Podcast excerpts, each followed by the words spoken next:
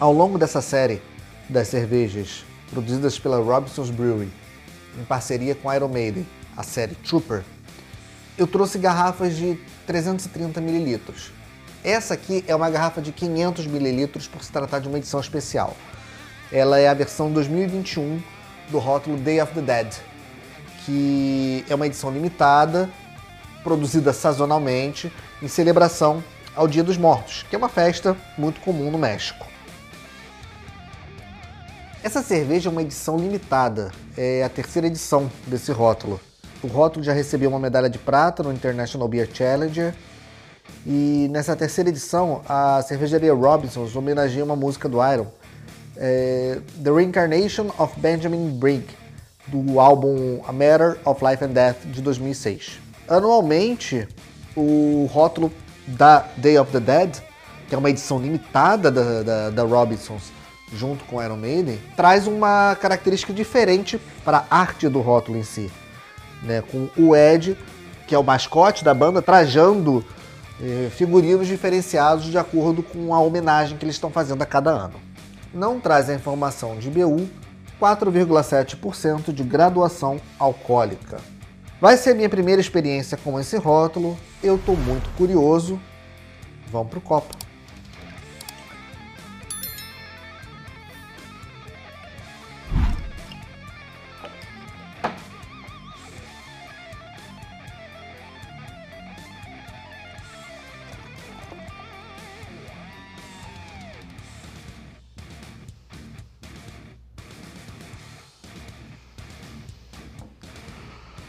Ela é de uma coloração âmbar acobreada, muito bonita, muito clara, translúcida, brilhante, espuma cremosa, de formação mediana, mas aparentemente não muito boa retenção. Aroma bem maltado, bem maltado mesmo. Com sutis notas de lúpulos ingleses, bem terrosos é uma clássica cerveja inglesa, é uma bitter, né? É uma best bitter, então é um estilo muito tradicional da Inglaterra.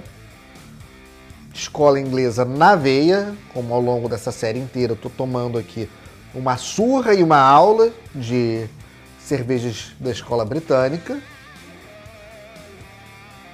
E é um aroma fascinante, porque é muito diferente, é muito incomum do que a gente está acostumado a sentir aqui no Brasil, porque a gente não tem essa tradição de seguir a escola britânica, de estudar mais, de produzir mais estilos britânicos. E são muito caracteristicamente ingleses. Você nota a diferença de uma English IPA para uma American IPA, de uma English Pale Ale para uma Belgian Pale Ale. Então, ela tem características muito próprias. Já no aroma a gente já sente isso. Ó, a espuma baixou praticamente toda, ficou uma leve capa. O perlage está bem tímido aqui. Tem algumas bolinhas subindo, mas está bem tímido.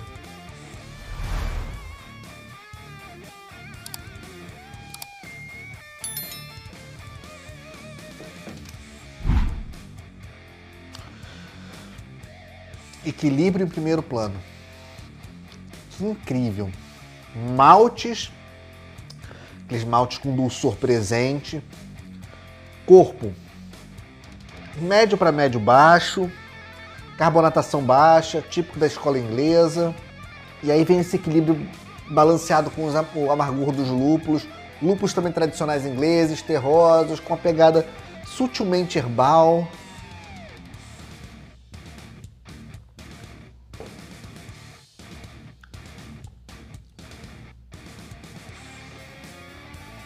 Sabor não muito longo, curto, mas ela é seca, então ela puxa o próximo gole, mas deixa a boca cheia enquanto o sabor existe. É incrível. Não é de se admirar que ela seja premiada. Para quem tiver oportunidade de provar essa cerveja, eu acho que vai ser o maior exemplo em matéria de experiência sensorial do que, que os maltes e os lúpulos ingleses podem trazer em contraponto a todos os outros estilos de outras escolas que a gente está acostumado a tomar aqui no Brasil. Não tem nada a ver com os maltes Pilsen, com os maltes Viena, com malte Munique, não tem nada a ver com os lúpulos americanos, com os lúpulos tchecos, não tem aquela esterificação típica de uma cerveja belga. É muito único.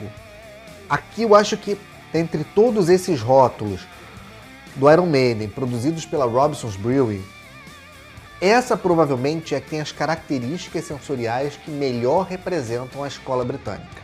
Maltes com uma torrefação diferente, uma torrefação que remete ao tostado, mantendo um dulçor, tem características muito próprias desse dulçor. O terroir inglês é muito caracteristicamente deles. Os lúpulos são literalmente terrosos, mais pesados, não necessariamente amargos, mas é como se eles tivessem um peso de boca maior, maior intensidade na, na pronúncia dessas notas terrosas, com um toque levemente herbal. É uma cerveja que você sente que ela é para um clima mais frio. É, é incrível, é incrível. Então, iniciantes iniciados, quem tiver a oportunidade de provar essa cerveja, Day of the Dead, eu já falo, internet, de cara, internet. Não perca tempo buscando ela em supermercado, em empório. Ela é sazonal. Ela não é, é uma cerveja de linha de produção ao longo do ano inteiro. Pode ser que já nem encontrem mais essa edição de 2021. Pode ser que a edição de 2022 já esteja chegando por aí. A distribuidora dela é a Beer and Vine, da Confraria Paulistânia. Busquem nos distribuidores, busquem nos revendedores. É uma cerveja que vale a pena para iniciantes e iniciados, porque ela vai apresentar esse perfil inglês, essas características sensoriais que a escola britânica tem e que a gente raramente encontra em exemplares brasileiros, justamente porque aqui a gente se limita basicamente a stouts, porters e English IPAs. Com um ou outro produzindo uma bitter, uma ou outra cervejaria produzindo uma English Pale Ale, mas no geral é uma escola que no Brasil a galera não dá muita atenção. E isso não é uma coisa legal, porque se a gente falasse, ah, não, uma escola que tem poucos estilos, ela não tem tantas diferenças assim, é uma escola que não carrega tanta identidade. Não, ela tem muita identidade, ela tem tradição, ela tem muitos estilos, mas muitos estilos. Né? A editora Crater lançou recentemente, inclusive, um livro falando somente dos estilos britânicos. Vale a pena, inclusive, buscar esse livro no site da editora Crater. Realmente eu estou fascinado.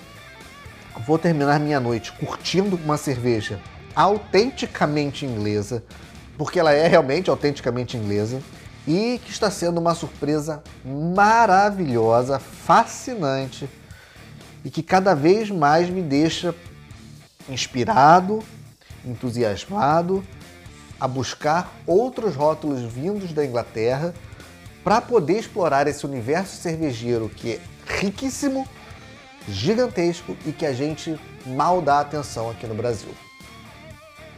Saúde!